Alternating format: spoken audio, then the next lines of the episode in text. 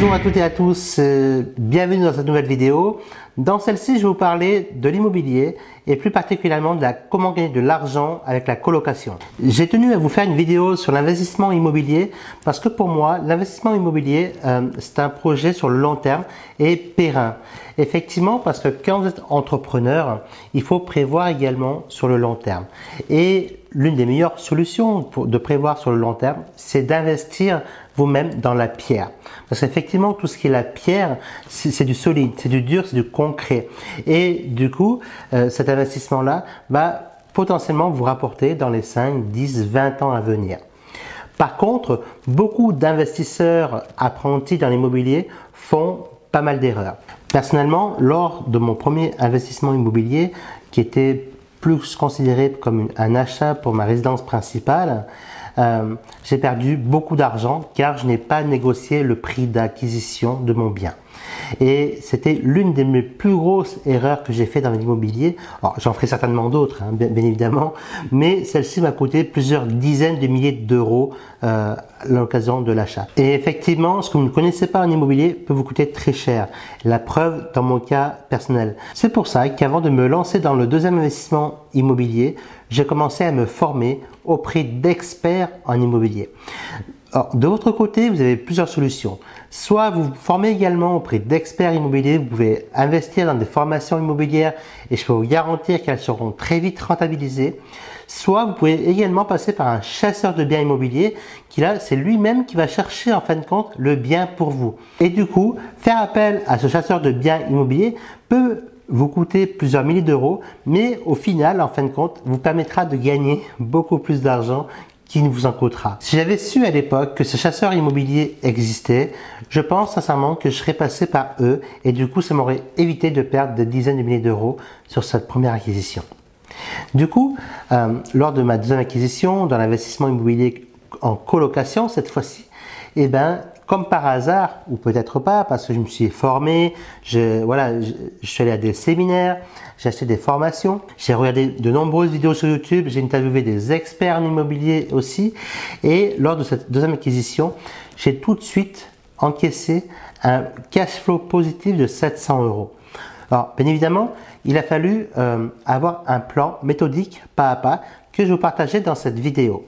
Donc, restez attentifs, Prenez même des notes et si vous voulez que je complète cette vidéo, je pourrais y revenir. Donc laissez-moi potentiellement un commentaire et je pourrais y revenir euh, sur une prochaine vidéo, il n'y a pas de problème, avec beaucoup de plaisir. La première chose à vraiment prendre en compte dans l'immobilier, c'est l'emplacement.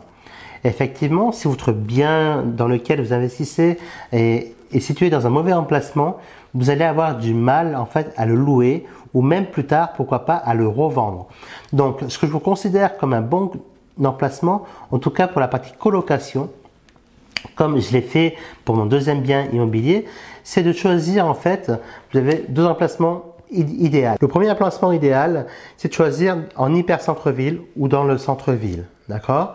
Et le second emplacement idéal, c'est à côté des, universités, des facultés, des IUT, où là où également vous allez pouvoir donc colouer facilement, en tout cas beaucoup plus facilement, qu'à l'inverse, votre bien immobilier à trois ou quatre personnes différentes, à trois ou quatre étudiants différents. La deuxième astuce que j'ai envie de partager avec vous, c'est en fait de ne louer pas seulement à des étudiants, mais aussi à des personnes jeunes actifs.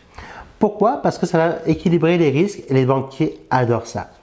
Parce qu'effectivement, si vous louez uniquement des étudiants, vous avez la période estivale, généralement juillet-août, euh, qui sont vides parce que là, à ce moment-là, vous n'avez pas d'étudiants qui, qui, sont en cours et du coup, ils retournent chez eux pour la plupart et du coup, ben, il vous manque des loyers. En revanche, si vous louez des jeunes actifs, ces jeunes actifs-là vont permettre de compenser en fin de compte les pertes. Et au lieu de perdre 100% du loyer, ben, vous pouvez revenir à des pertes à 50% ou voire plus ou moins 50%. Donc, pour ça que quand vous louez euh, votre appartement en colocation, je vous conseille toujours dans votre annonce de mettre que votre, appartement est à disposition aussi bien des jeunes actifs, mais aussi que des étudiants. Et du coup, afin de limiter vos risques, vos pertes d'argent et du coup maximiser vos gains.